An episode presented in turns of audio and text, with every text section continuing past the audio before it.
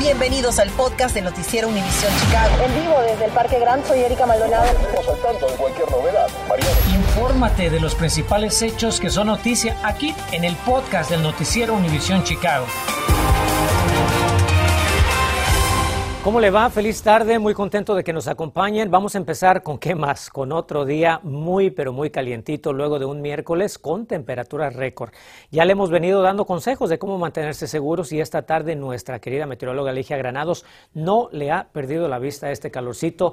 No, no queda otra más que hidratarnos bien, ¿no, Ligia? Hidratarnos muy bien, Enrique, y limitar nuestro tiempo exponiéndonos a las altas temperaturas, aunque yo sé que hay muchos que estaban deseosos de este calor, que lo están disfrutando, pero claro, hay que hacerlo con precauciones, sobre todo porque todavía nos queda calorcito en camino, aunque también ya tengo cambios en el pronóstico. Por ahora, 91 grados con una sensación de 90. Es nuestro tercer día consecutivo con temperaturas tan calientes y con récords en el área. De hecho, Hoy nos quedamos a un grado, a un gradito nada más de romper otro récord es de 92 grados, impuesto en 1956, pero donde volvieron a romper récord es en Midway, que ya lleva tres días, ¿eh? Rockford, Aurora y Romeoville. Con esto nos damos una idea de cómo se ha extendido el calor en nuestra área. El lunes empezamos con 82 grados, fue una jornada súper agradable, pero a partir de martes con 89, miércoles 90, hoy 91 bueno, hemos sudado la gota gorda verdaderamente. Mañana no se quedará atrás. La máxima que esperamos es de 87 a 88 grados. ¿Cuándo vienen los cambios? A partir del sábado en que llega aire fresco, pero también oportunidad de tormentas. Así que esta tarde el solecito, el calor van a seguir presentes a las 6 de la tarde 89 grados, 80 grados a las 8 de la noche y cielos mayormente despejados. Pero recuerde, hasta Firulay sufre de este calor intenso, así que también a él hay que mantenerlo dentro de casa. Yo vuelvo para que revisemos a partir de cuándo llegan los cambios y qué es lo que vamos a necesitar para enfrentarlos. Gracias, Ligia. Y esta tarde hay nueva información sobre la desaparición de dos jóvenes de Chicago. La oficina del forense confirmó hoy que Natalie Brookson, de 22 años, fue encontrada sin vida, pero no precisó la causa o manera en que murió la novia de Daniel Sotelo, también desaparecido desde hace 12 días.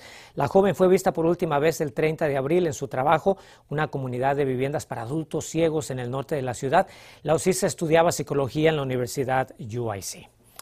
Y le cuento que critican al concejal Gil Villegas por presuntamente desinformar al público y obstruir viviendas asequibles. El regidor Carlos Ramírez Rosa y el representante estatal Will Guzardi tacharon ah, de falso el reciente anuncio de la campaña del también candidato al Congreso Federal por el tercer distrito de Illinois, donde Villegas reclama crédito por un desarrollo habitacional en Logan Square. Los inconformes exigen al concejal Villegas que deje de engañar al público sobre su historial de viviendas asequibles. Gil Villegas nunca fue a una reunión, nunca estuvo en una manifestación. Él no trabajó para asegurar que hay vivienda económica en Logan Square. Entonces, para él mandar este volante, para él decir en su campaña de Congreso que él es el que fue el que construyó este edificio aquí en Logan Square, es algo que está enojando a nuestra comunidad. Y bueno, en un comunicado el concejal Villegas reafirma su absoluto compromiso con la vivienda asequible y le recuerda que Ramírez y Rosa Ramírez Rosa y Gusari pues están apoyando a su oponente en esa contienda por el tercer distrito del Congreso Federal.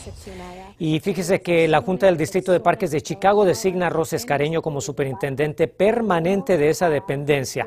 La funcionaria llegó como interina en octubre luego de la partida de Mike Kelly por su mal manejo de denuncias de acoso y abuso sexual entre salvavidas.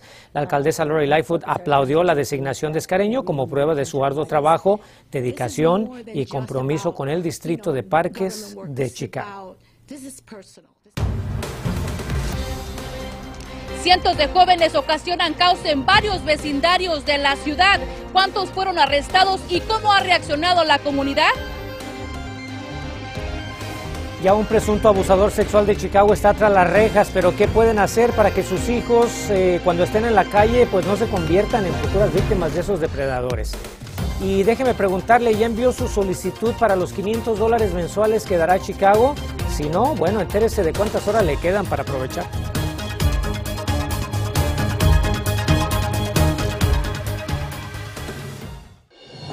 Continuamos con el podcast del noticiero Univisión Chicago. Vamos a comenzar este segmento hablando del caos ocasionado ayer por cientos de jóvenes que se congregaron por allá en el norte de Chicago para crear disturbios. Carmen Vargas se dio a la tarea de averiguar qué fue exactamente lo que pasó y si hubo arrestos tras esa gran presencia policial que se llegó hasta ese lugar. Carmen, buenas tardes. ¿Qué dicen los vecinos? ¿Se sabe cómo empezó todo?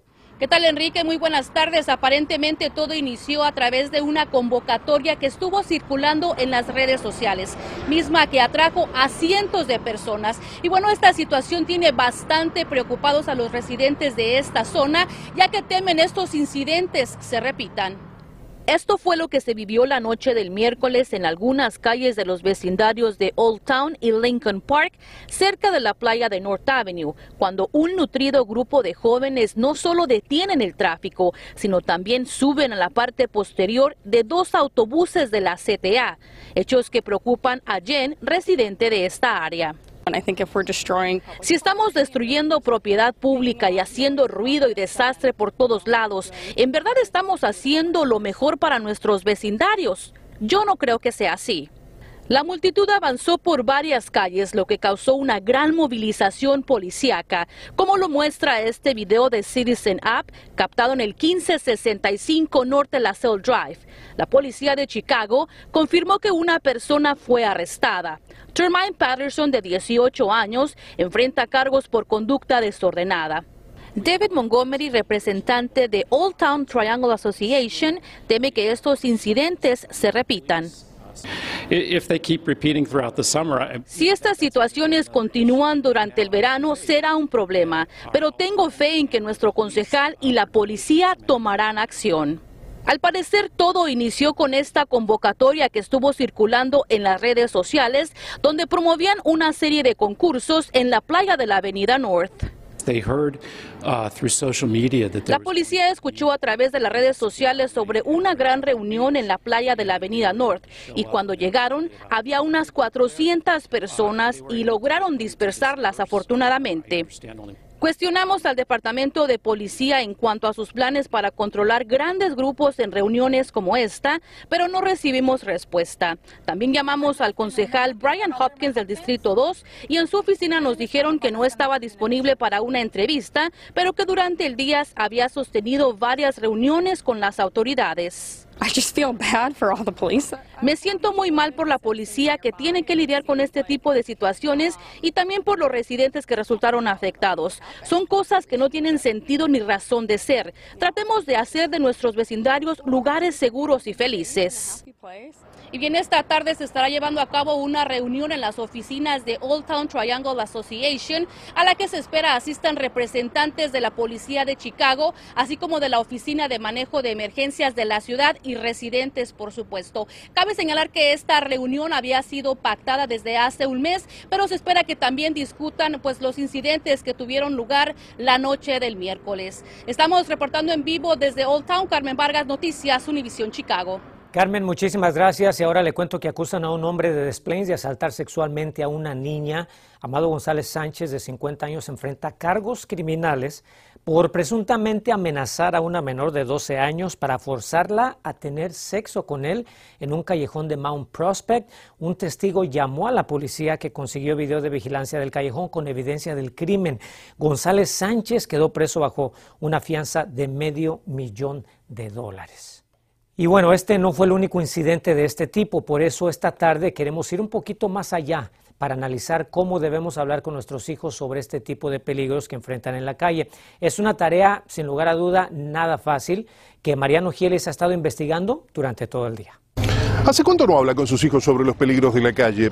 Ya sé, con la vorágine del día a día se hace difícil y después de todo vivir en Chicago debería ser suficiente como para estar siempre alerta. Pero nunca está de más repasar viejos conceptos. Así que si tiene a su muchacho o muchacha en casa, acérquelos a la pantalla. Este tema es importante hablarlo en familia. Ojo, el tema no es un capricho. Está relacionado con los cargos que anunciaron esta mañana las autoridades contra Yaya Rashid, de 24 años de edad, acusado de intento de secuestro infantil contra un estudiante de 12 años de edad en el vecindario de Ravenswood, en el norte de Chicago. Según el recuento de las autoridades, la menor caminaba a la escuela la mañana del lunes.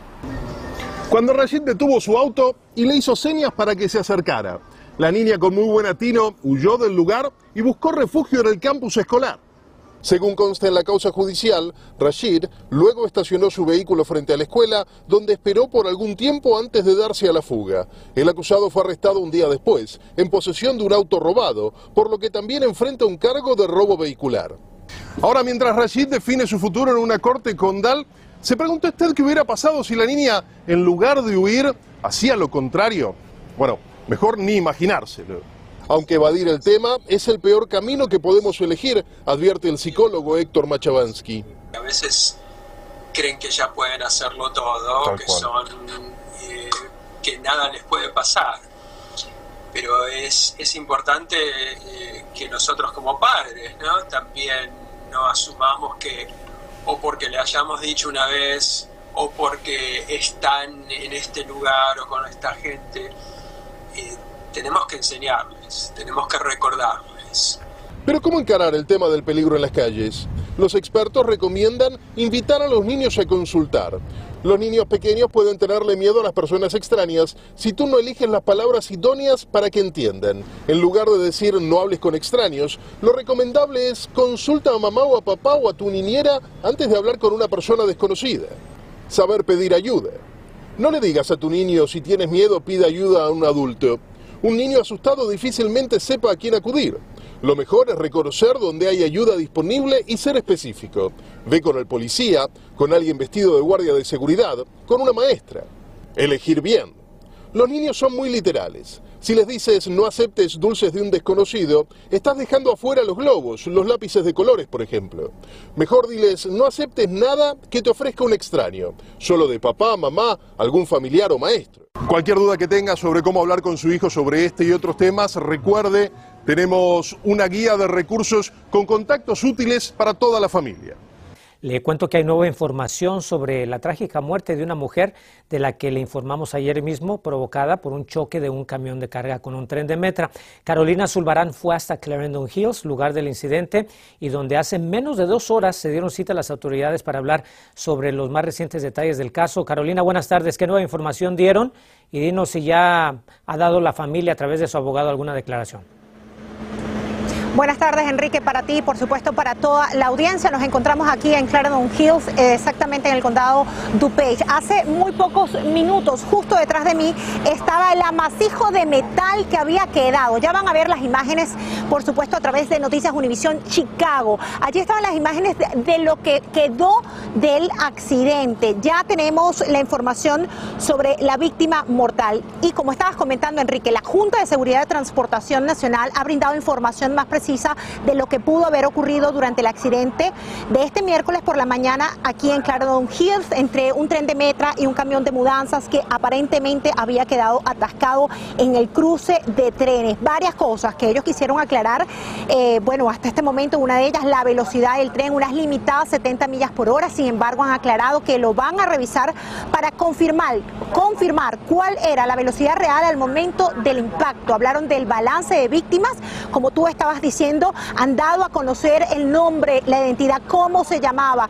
Cristín López, de 72 años de edad. Es importante decir que la abogada de la familia, el abogado de la familia ha dicho que ellos estarán, por supuesto, tomando acciones de lo ocurrido. Cabe recalcar además que en este accidente hubo cuatro lesionados, dos maquinistas y dos, eh, un maquinista, perdón, y el conductor, además de dos pasajeros de Metra. Vamos a escuchar parte de lo que compartieron hace exactamente, como Enrique, dos horas aquí en rueda de prensa. Escuchemos. Había una camioneta blanca que se detuvo frente al camión de mudanzas. Se dirigieron a las vías y la camioneta giró a la izquierda en la intersección de las vías. Por alguna razón, la camioneta no se movió. No sabemos por qué. Sonaron las alarmas, abrieron las puertas y salieron los pasajeros de la camioneta y del camión justo antes de la colisión. Hay bastantes daños en el lado derecho del tren. Obviamente esa fuerza se tradujo en impulsar a la víctima a través de la ventana. No sabemos dónde estaba sentada exactamente. Creemos que pudo haber estado sentada en el lado derecho del tren. Lo determinaremos en el futuro. Bueno, queremos también contarles que hace pocos minutos Metra ha emitido un comunicado. En él, además de decir eh, pues que lo sienten muchísimo, las condolencias para la familia de la víctima y también de las personas que están heridas. Ellos, y, les cuento exactamente cómo han dicho, ellos van a estar trabajando en conjunto con eh, pues la Junta Nacional de Seguridad para el Transporte para que haya un cierre en esta investigación, para que la familia de la señora Cristín López, madre y abuela cinco veces de 72 años, quien perdió la vida la mañana de este miércoles, tengan respuestas. Nosotros desde Clarendon Hills les llevamos esta información para ustedes, para Noticias Univisión Chicago en la Cámara Jorge Rodas y Carolina Zulbarán. Carolina, gracias a ti, a nuestro compañero Jorge Rodas. Si ya está listo para renovar su jardín o incluir nuevas plantas interiores en casita, entérese de qué organización tendrá una gran venta a precios casi regalados.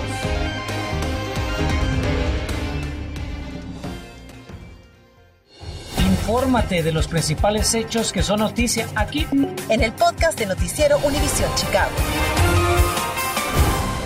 No queremos que se le olvide que mañana es el último día para ingresar a la Lotería de Ayuda Financiera para ciertos residentes de Chicago. Usted sabe, le hemos venido informando sobre esto. La ciudad va a aceptar solicitudes hasta la medianoche de este viernes y esta tarde nos queremos despedir con un evento para una gran causa ambiental desde su propio hogar. El invernadero orgánico del Parque Kilburn invita a su venta anual con más de 150 variedades de plantas y también vegetales. También tendrá disponible el abono, así como todos los materiales y artículos asociados con el cultivo casero de plantas. El evento será este fin de semana en el 3501 Norte Avenida Kilburn. Gracias por acompañarnos, que tenga una linda tarde, buen provecho. Aquí le esperamos a las 10, no se le olvide. Gracias por escuchar el podcast del noticiero Univisión Chicago. Puedes descubrir otros podcasts de Univisión en la aplicación de Euforia o en univision.com diagonal podcast.